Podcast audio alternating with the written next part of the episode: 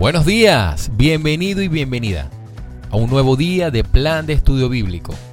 El tema que estamos tocando esta semana es el caso de Cristo, de Lee Strobel.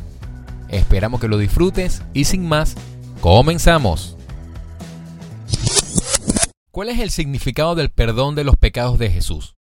Los médicos señalan que algunas veces las personas pueden tener enfermedades inducidas psicológicamente y que, si obtienen un nuevo propósito o dirección de vida, muestran alivio de los síntomas porque ya no necesitan la enfermedad. Para algunos otros, el efecto placebo puede tener resultados visibles, esto es, si crees que vas a mejorar. Con frecuencia mejoras, y cuando la gente venía a Jesús, creían que los podría sanar. Así que lo hacía. Pero el hecho permanece, sin importar cómo lo hizo. Jesús los sanó. Por supuesto, incluso si te aferras a esta aplicación en algunos casos, eso no explica todas las sanidades de Jesús. Con frecuencia, una sanidad psicosomática lleva tiempo. Las sanidades de Jesús eran instantáneas. Muchas veces la gente que es sanada psicológicamente ve sus síntomas regresar unos pocos días después. Pero no vemos ninguna evidencia de esto en los relatos de los evangelios.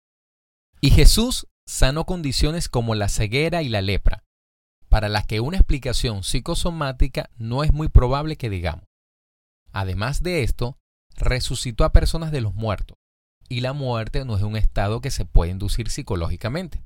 Finalmente, tienes todos los milagros con la naturaleza. Calmar el mar, convertir el agua en vino, que desafían las respuestas naturalistas. La cita bíblica a consultar es Marcos capítulo 2, versículos del 1 al 12, esperando que puedas revisarla. Con el fin de estar más en contacto, ahora podrás recibir todas nuestras actualizaciones directamente en tu celular a través de WhatsApp, con solo enviar la palabra actualizaciones al número más 58 426 198 5309, invitándote también a que nos sigas en Instagram arroba YouVersion y arroba Luis Márquez Pop. Deseándote que tengas un excelente día. Hasta luego.